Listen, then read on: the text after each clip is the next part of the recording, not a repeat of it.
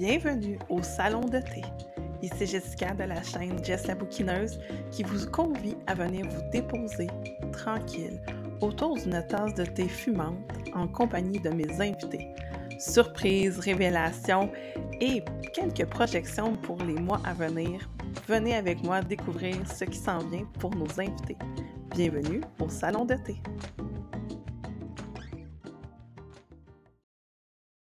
Et bienvenue sur un nouvel épisode Salon.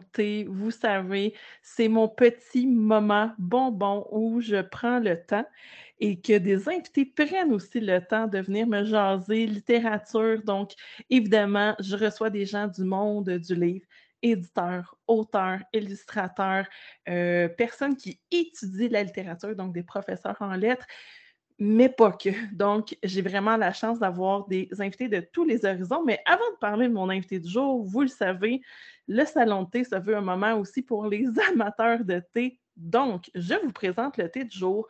Au moment où on enregistre, il fait quand même chaud. On est encore en plein cœur de l'été. Ça a été une journée assez chaude. Alors, je me suis dit que j'allais me payer un petit thé froid pour l'épisode de ce soir. Donc, j'ai choisi de faire un fruit du dragon et aloès de chez David T que j'ai fait en infusion à froid tisane, donc ça ne pourra pas m'empêcher de dormir parce que vous savez, j'ai le sommeil léger. Donc, on est dans quelque chose de très, très fruité, très sucré. Euh, c'est parfait. Même pas besoin de rajouter de sucre. Le sucre naturel des fruits est très, très suffisant. Et si vous voulez connaître la recette parfaite pour faire du thé infusé à froid, je vous mets le lien vers la plateforme de David Tea et vous avez les recettes sur leur site. Maintenant que c'est fait, que mon thé est prêt, que je suis prête à recevoir mon invité. Euh, je vais prendre quelques secondes pour euh, parler d'elle. Donc, euh, c'est une jeune auteure québécoise qui écrit de la science-fiction. Et là, je suis vraiment, vraiment chanceuse qu'elle vienne parler avec moi ce soir. Elle est double récipiendaire du prix littérature du Salon du livre du Saguenay-Lac-Saint-Jean dans la catégorie jeunesse. Ah, mon Dieu, c'est tout un prix. C'est long à graver sur un trophée. Alors, c'est avec le plus grand des bonheurs que je reçois ce soir, Noémie Gauthier, qui est éditée aux éditions du Bouclier. Allô, Noémie, comment vas-tu? Allô, ça va bien, toi? Ça va très bien, merci. Écoute, euh, oui, c'était très long de te présenter, de parler euh, de ton, euh, des prix que tu as reçus pour tes romans, mais on va en parler un petit peu plus tard. Écoute, Noémie, j'aime bien partir les salons de thé parce que moi, j'ai eu la chance d'échanger avec toi. On se connaît un petit peu via nos réseaux sociaux respectifs, mais si tu devais prendre quelques instants pour te présenter pour les auditeurs qui ne te connaissent pas. Ben, euh, je m'appelle Noémie Gauthier, je suis née au Saguenay, euh, puis j'habite ici encore. Euh, j'ai fait mes études à l'Université Laval à Québec en design graphique, puis maintenant, ben, je suis graphiste pour une compagnie ici. j'aime beaucoup la, la lecture, j'aime beaucoup m'évader dans des mondes qui sont un peu ben, pas mal différent de celui dans lequel on est parce que c'est mm-hmm. comme me rafraîchir dans d'autres choses, ça me fait vraiment du bien. c'est pour ça que je fais un peu de science-fiction. Puis euh, aussi, euh, un fait intéressant, j'ai commencé euh, à l'écriture de mes livres à l'âge de 16 ans. Puis je les ai, je les ai édités ensuite avec mes éditeurs, puis ils sont sortis juste quand j'avais, 21 ou 22, je ne sais plus euh, quel âge j'avais. Je pense que j'avais 21 puis le deuxième 22. Mais en tout cas, fait que ça, ça a vraiment été un gros travail. Mais c'est pas mal ça qui me définit. Je dirais, euh, j'aime beaucoup l'art, euh, le graphisme, toutes ces affaires-là, puis surtout ben, la littérature. Donc, ta profession, c'est dans le domaine euh, des médias, des arts visuels. Tu es aussi euh, écrivaine. Donc, on sent que, tu baignes là-dedans un petit peu. Est-ce que tu euh, réussis à, bien consolider tes, deux mandats, tes deux chapeaux d'écrivaine et de graphiste à temps plein? Je dirais que dernièrement, c'est vraiment une adaptation. Je n'ai pas encore trouvé la recette idéale, mais ça ne va pas tarder. Je pense que je vais reprendre mon équilibre bientôt. C'est sûr que là, j'ai fini mes études en avril dernier, donc euh, quand même un gros changement, commencer le, marché du travail pour de vrai. Fait que j'essaie vraiment de, consolider les deux, mais je pense que je suis sur la bonne voie. Donc, si je comprends bien, tu as écrit tes romans alors que tu étais encore aux études? Oui, ben j'étais au secondaire en fait, ça fait vraiment un bon bout. Et ensuite, ça a été d'éditer les livres, ce qui est quand on dirait que c'est encore un plus gros travail que de les écrire directement. Là. Puis ça, oui, j'étais aux études en même temps. Wow! Puis si tu nous parlais un petit peu de ta rencontre avec tes éditeurs, parce que là, toi, jeune fille de 16, 17, 18 ans, tu écris, ton manuscrit, bang, il est complété, mais là, après ça, c'est c'est toi qui es parti en campagne de, ben, pas de recrutement, mais tu voulais comme déposer ton manuscrit. Est-ce que c'était un choix évident de prendre les éditions du bouclier parce qu'ils sont de ta région ou euh, tu as fait des appels à candidature un petit peu partout, puis tu as déposé ton manuscrit, puis c'est eux qui ont répondu? Ben, ça va paraître euh, étrange, mais je n'ai pas envoyé beaucoup de manuscrits à beaucoup de maisons d'édition. J'en ai envoyé peut-être à trois ou quatre euh, avant de recevoir des lettres de refus. Puis, de fil en aiguille, ben mon, mon beau-père me parlait d'une nouvelle maison d'édition qui allait paraître au Saguenay, qui n'avait encore aucune publication. Fait que je me suis dit, bon, hein, je vais m'essayer. Puis dans ce temps-là, j'avais les trois manuscrits d'écrit. Donc, je me suis dit, je vais les mettre les trois dans mon courriel, puis euh, je vais tenter le tout pour le tout. Euh, la semaine d'après, ben, Yanouche, il, me lâchait un petit coup de fil. Donc, j'étais très, très contente. Wow, ben écoute, euh, quelle chance et tant mieux en plus, tu es issu de cette région-là, tu es édité dans cette région-là, tu travailles dans presque la même région, ben, en tout cas de pas très loin. Euh, est-ce que c'était important pour toi de, de, demeurer dans ta région ou euh, c'était pas nécessairement dans tes objectifs au départ? Ben, je dirais que c'était, j'avais un peu pas, j'avais pas pris de décision vraiment, mais là, la pandémie est arrivée. Là, je, suis, je suis retournée chez nous justement pendant plusieurs sessions, là, question d'étudier dans un environnement euh, plus propice euh, à ça. Puis euh, je me suis comme dit, je me suis comme j'ai compris que je m'ennuyais de chez moi. Là. Genre, je trouve que Québec, tout est loin de tout, puis c'est comme ah compliqué de se rendre en une place, ça prend tout le temps plus de temps. Tandis qu'au Saguenay, là, il n'y a jamais d'embouteillage, ça va toujours bien. Ah oui, ben, vive les régions. Absolument, vive les régions pour ça. C'est tu as exactement bien décrit la situation. C'est un climat exactement parfait pour se déposer, faire naître un projet, l'enrichir. Donc, euh, on salue euh, toutes les régions éloignées du Québec en ce moment. Et euh, on parle de ta région, mais je l'ai nommée en introduction, mais je pense qu'on serait rendu un petit peu à, parler du fait que tu as gagné à, là, corrige-moi si je me trompe, en 2020 et en 2021. On va se rappeler qu'il y avait aussi une affaire appelée pandémie pendant ce temps-là. tu as gagné le prix littéraire du Salon du livre du Saguenay-Lac-Saint-Jean dans la catégorie littérature jeunesse. Euh, mmh ça met un peu la barre haute pour la suite de ton écriture?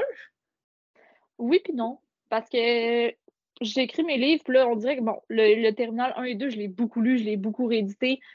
Je ne savais pas trop à quoi m'attendre euh, côté euh, mmh prix. Je suis vraiment, vraiment contente de ce que ça, a donné, c'est sûr. Mais en même temps, si j'aime un livre que j'écris, je vais l'aimer, peu importe si je gagne ou pas des prix. Fait ça met la barre haute, mais pas tant que ça non plus. OK, fait que ça te met pas de pression. C'est sûr que ça fait toujours un petit velours, mais c'est pas ce que tu recherches nécessairement. Tu écris vraiment par passion et de cœur. Oui, c'est plus ça. Excellent. Et là, on parle de tes livres, d'ailleurs, Terminal 1 et le tome 2. Donc, euh, Insaisissable et Incassable sont déjà parus, ils sont disponibles en librairie. Est-ce qu'on aurait un petit, euh, un spoil sur le, tome 3 ici? Ben, en fait, avec mes éditeurs, on s'est dit qu'on allait essayer de faire ça euh, le plus tôt possible, c'est sûr. Il n'y a aucune date d'arrêter en ce moment parce que justement, je commence le travail, j'essaye vraiment de mettre du temps là-dedans, mais en même temps, trouver comme la motivation, puis surtout le, le vouloir de vraiment me, mettre au travail. C'est quand même assez difficile avec mon, nouvel emploi du temps, mais j'essaie vraiment fort, puis je pense vraiment que cet automne, ça va être un bon. Euh, un très bon moment pour euh, la réécriture, justement parce que, étant donné que j'ai envoyé les trois manuscrits dès le départ, euh, après la suite des rééditions, ben moi, j'ai vraiment beaucoup de retravail à faire là-dessus, puis beaucoup de réécriture mm-hmm. également, parce que les histoires ont beaucoup changé, puis sont devenues beaucoup plus cohérentes, puis il faut vraiment que ça suive dans le tome 3. Fait que c'est vraiment un gros, gros travail. Là. Fait que, je dis pas de date précise, mais j'aimerais beaucoup 2023 si possible. Donc, pas impossible qu'il soit présent au Salon du livre de 2023? Pas impossible, mais j'aurais pas trop d'attente non plus. Peut-être début 2024. On va, on va essayer de dire ça plus. Euh... Pour rester réaliste, là. Ouais. Excellent. Puis d'ailleurs, euh, dans les semaines passées, on a entendu tes éditeurs, donc euh, Rachel Gilbert et Janusz Jaworski. Je défais toujours son nom de famille. Je m'excuse, Janusz, si j'ai encore défait ton nom, mais euh, on, entend aussi tout le, côté humain donc de, des éditions du bouclier qui prennent soin de leurs auteurs, qui prennent soin aussi que le travail soit vraiment le plus complet possible une fois qu'il est déposé dans les librairies. Est-ce que tu, tu, remarques ce, souci-là de tes éditeurs de, de, prendre soin de toi comme auteur, puis de prendre soin de ton œuvre surtout? Oui, oui, vraiment. Puis, tu sais, au-delà du fait que c'est mes éditeurs, je pense que c'est aussi un peu mes amis maintenant. Là, on, à chaque fois qu'on se mmh voit des, choses à se dire, c'est vraiment le fun de travailler avec eux. Puis, c'est sûr qu'en ce moment, avec il y a beaucoup d'auteurs qui commencent à, être publiés aux éditions du bouclier. C'est sûr que mmh sont moins constamment disponibles à chaque fois que j'ai une question, je peux envoyer un message, puis ils vont toujours être disponibles, mais c'est sûr qu'ils ont aussi d'autres projets en même temps. Fait que je suis un peu plus indépendante là-dessus, ce qui n'est pas une mauvaise chose, que j'aime quand même beaucoup parce que c'est vraiment le fun. Je peux juste décider de mon mm-hmm. horaire et tout ça. Mais c'est sûr qu'ils euh, sont toujours là, puis j'ai toujours euh, de l'aide à portée de main. Ça, c'est clair. Ben, c'est vraiment important dans un travail, une passion qui se veut quand même solitaire. Tout le, côté éditorial, c'est là où on travaille en équipe, qu'on a besoin de feedback, qu'on a besoin de, de peaufiner des détails. Donc, euh, c'est vraiment, vraiment important. Et tantôt, on a fait la, petite blague, là, mais que tu as gagné tes deux prix pendant la pandémie. Euh, c'était quoi ta réalité euh, d'autrice pendant la pandémie? Pour le tome 2, ça a vraiment été une grosse, grosse année. Sans la pandémie, on ne l'aurait pas fait, je pense. On n'aurait pas réussi à le sortir en un an. Mais ça a été un énorme travail, là, mais énorme. Je ne sais même pas comment j'ai mm-hmm. fait pour faire mes devoirs et ça en même temps. Euh, en tout cas, disons que j'avais du temps. J'avais du temps pour moi, hein, mais je, je l'ai utilisé pour travailler là-dessus. Ça a vraiment été un, je dirais, un exploit là, pour vrai. Là, genre, j'arrive pas à croire que j'ai réussi. Donc, la pandémie, ça t'a permis d'avoir du temps pour de la création, euh, faire du. Mais euh, euh, ça avait aussi l'espèce de, penchant négatif qu'on ne pouvait pas nécessairement se présenter en présentiel dans les salons. Les événements étaient presque annulés partout en province, d'ailleurs, partout dans le monde, devrait être plus exact. Est-ce que tu sens que ça t'a euh, aidé ou ça t'a nuit dans la publication et dans la diffusion de ton roman ou tu n'as pas vu de différence? Je dirais que euh, en 2020, quand j'ai écrit le tome 2, ça restait une source de motivation parce que on était, la première année de pandémie, on était comme, on savait pas trop c'était quoi, on était un peu dans l'inconnu, on disait, ça va finir dans quelques mois, on, on va avoir la paix, tout ça. Là, je dirais que post-pandémie un petit peu en ce moment. Là. Euh, c'est un peu. On se croise les doigts. on se croise les doigts, là. Mais on dirait que c'est un peu. Euh, on dirait que ça devient. Ça m'a démotivé pas mal, j'ai l'impression. Oui. Pour être honnête, j'essaie de retrouver cette motivation-là, puis de retrouver cette espèce de, petite flamme là, qui me fait, euh, qui me fait travailler, là, qui, fait en sorte que j'ai toujours le goût d'avancer. Mais c'est comme un peu plus dur de la retrouver, on dirait, mais je travaille là. Mais oui, absolument. Absolument, parce que la réalité, c'est qu'on on, s'est mis sur pause, hein, littéralement, pendant presque deux ans. Et là, une fois qu'ils nous ont ouvert les possibilités, on, veut reprendre notre vie. Que c'est comme s'il y a des gens qu'on n'a pas vus, ça fait six mois, un an, on veut retourner, on, retourne à un bic de travail un petit peu plus accéléré. Les projets débouchent un peu partout. Fait que nécessairement, ça te laisse moins de temps et d'énergie pour te consacrer à ton écriture. Oui, c'est ça c'est vraiment, c'est vraiment juste une question de. Je pense que ça va, ça va revenir quand même facilement. C'est juste quand je vais décider de m'y mettre, je vais, je vais m'y mettre. C'est vraiment comme ça que je fonctionne. Quand je, uh-huh. quand je, suis vraiment motivée, là, ça, va, ça, va, ça va vraiment bien se passer. Présentement, c'est un peu plus difficile.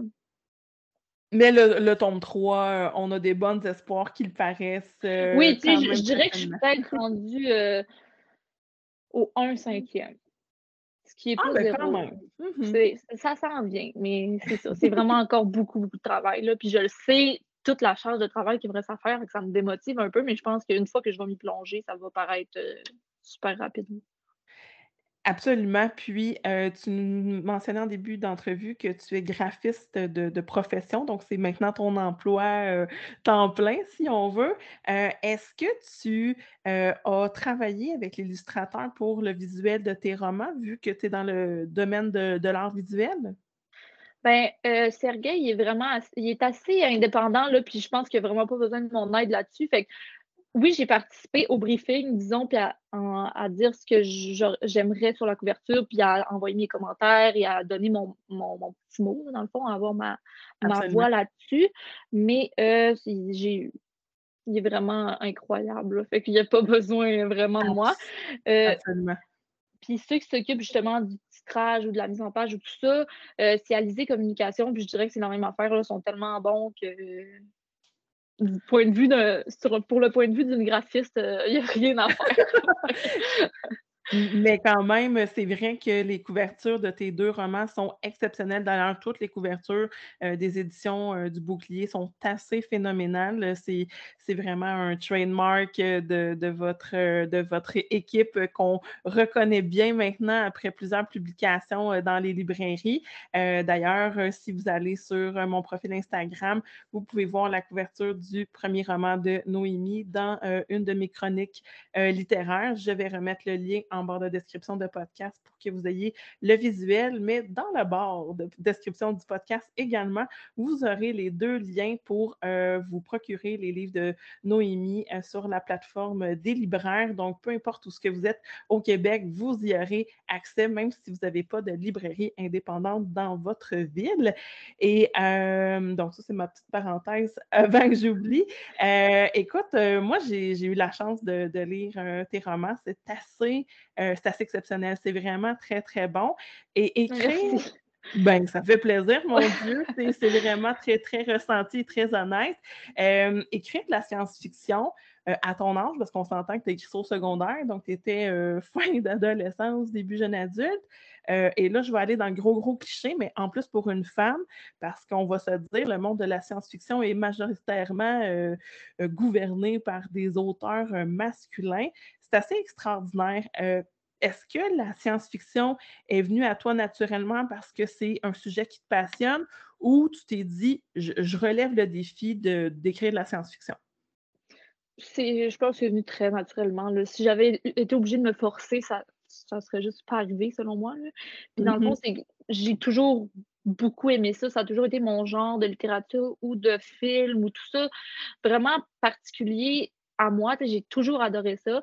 Surtout le fait que la science-fiction, c'est pas nécessairement tout le temps, heu, cliché ou tu sais, c'est pas nécessairement tout le temps des extraterrestres ou trop dans le futur ou tout ça. Ça peut juste être une Mmh une mh. réalité comme différente, de de notre réalité d'aujourd'hui. C'est ça que j'aime beaucoup du terme, c'est que c'est super vaste. Fait que c'est pour ça que je suis allée vers ça. En fait, c'était juste naturellement, ça ça s'est fait tout seul. Donc la science-fiction, heu, on on on le sait maintenant, hein, tu es confortable dans ce style littéraire littéraire-là. Est-ce que c'est dans tes plans futurs de sortir de cette zone-là puis d'explorer un autre style littéraire, de la fantasy, de la romance, contemporain? Je suis vraiment pas fermée à l'idée. Heu, fantasy, je suis moins à l'aise là-dedans, fait que je pense que je resterais plutôt dans, Mmh mh. heu, la science-fiction ou, heu, la fiction, heu, juste traditionnelle.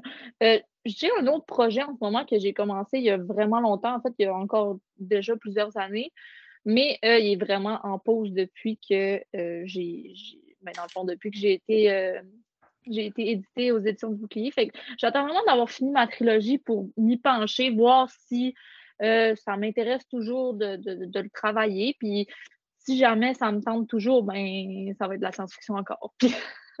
mais je Ben pense que ça va être super bon, mais c'est super différent. C'est ça que j'aime, c'est de la science-fiction, mais c'est hyper différent.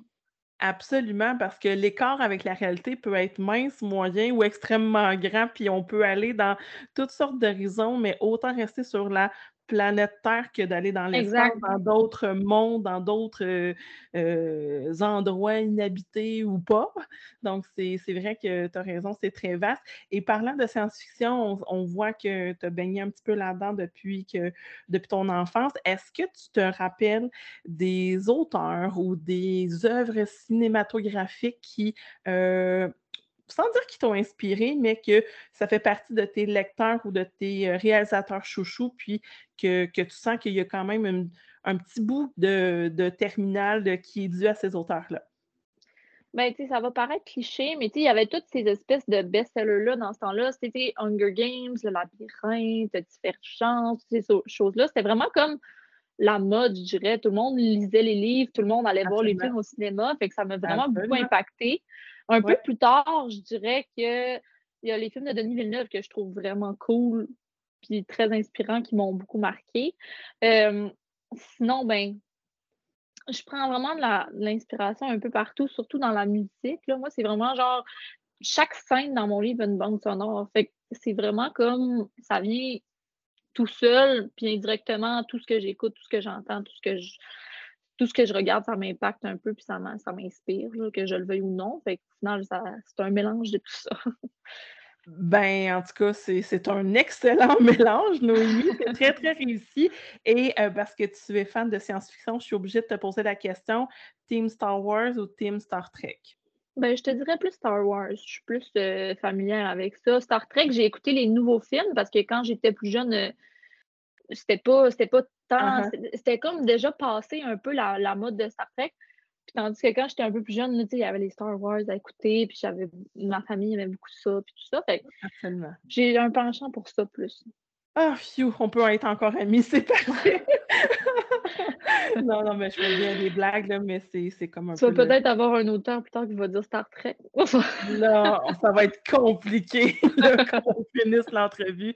Non, mais c'est comme la guerre Cove puis Pepsi, là, je veux dire. Il y a deux clans qui sont euh, franchement coupés, mais euh, c'est vrai que Star Trek, c'est ça a moins bien vieilli que Star Wars et Star Wars, euh, ça vit très bien. Mais d'ailleurs, il y a encore des films qui sortent et des séries sur Disney Plus qui sortent encore du de cet univers-là. Je veux dire, c'est inépuisable. Encore un autre exemple pour nous montrer que la science-fiction, ça n'a pas de limite. Et en fait, je voulais savoir, on en a parlé un petit peu, tes projets d'écriture pour 2022-2023, c'est la finalité de ton dernier tome de ta trilogie terminale, c'est ça? Oui, c'est pas mal ça. C'est ça qui est prévu, en fait, puis c'est ça qu'il faudrait que je fasse. Fait que faut pas que j'aille d'autres projets pour le moment. ben non, exactement. Exactement. Puis, euh, comme euh, ton équipe euh, le partage bien aux éditions du Bouclier, vous êtes tous très, très pointilleux sur la qualité du texte, la, la qualité du film narratif. Il faut que ça soit cohérent, il faut que ça soit bien écrit. Donc, aussi bien prendre plus de temps, mais que, le, que tu sois fier du résultat. Oui, ça, c'est sûr. Alors, Noémie, on est maintenant rendu au dernier segment de notre entrevue. Salon de thé, je rappelle le fonctionnement euh, à ceux qui nous écoutent aujourd'hui. Donc, chacun de mes invités sert, verse, euh, prenez le verbe que vous voulez, mais une tasse de thé fictive, évidemment. On ne verse pas de vraie tasse de thé à distance. Euh, à quelqu'un que tu as le goût d'inviter à venir sur le podcast. Alors, Noémie, à qui sers-tu une tasse de thé? Euh, j'en servirai une à Julie Boulian, euh, ma collègue auteure sur les éditions du Bouclier. Euh, elle écrit pas de science-fiction ni de fantasy, mais elle écrit de la fiction réaliste. Puis son livre L'AKA est vraiment le fun à lire. Puis super, c'est vraiment une belle lecture pour se, plonger ailleurs, puis juste relaxer puis voyager en même temps. C'est vraiment une belle lecture pour ça. Donc, je lui prête la tasse de thé. Je lui en sers une. Ben, c'est excellent. Donc, l'invitation est lancée à Julie Bouliane, auteure euh, du livre euh, au Lac Exactement. Et merci, Noémie, édité euh, aux éditions du Bouclier. pour en savoir plus, évidemment, vous pouvez aller lire la biographie de Noémie, mais aussi la biographie de Julie sur la plateforme des éditions du Bouclier toutes les informations, toutes les références, les livres, les séries, les euh, personnalités qui ont travaillé avec Noémie, toutes euh, les informations vont être en barre de description du podcast. Et euh, Noémie, il va me rester à te remercier de ton temps ça a été un moment vraiment chouette. Euh, on, te souhaite euh, du succès dans ce dernier et ultime tome de ta trilogie terminale qu'on attend avec euh, méga, méga impatience. Puis, merci d'avoir pris le temps de venir chanter avec moi aujourd'hui. Ben, merci à toi de m'avoir invité. C'était super le fun. Ben, écoute, heu, au plaisir de se revoir, qui sait, peut-être qu'on va se reparler à la sortie de ton 3e, heu, ton de ton 3e, heu, roman. Ça me ferait très plaisir de te recevoir à nouveau à ce moment-là et puis, heu, je vais vous saluer, à vous qui nous avez écoutés jusqu'au bout de l'entrevue. Hésitez pas à venir m'écrire en commentaire si vous avez des questions pour Noémie, des questions sur l'entrevue d'aujourd'hui ou si vous avez juste des commentaires, des beaux petits mots, c'est permis aussi hein, d'en écrire. Sur Internet, on, voit toutes sortes de choses, mais les petits mots gentils, et euh, si vous avez aimé euh, l'entrevue d'aujourd'hui, c'est toujours le fun à lire. Alors, n'hésitez pas. Et pour le reste, ben, je vais vous souhaiter une excellente fin de journée à tous. Ciao tout le monde.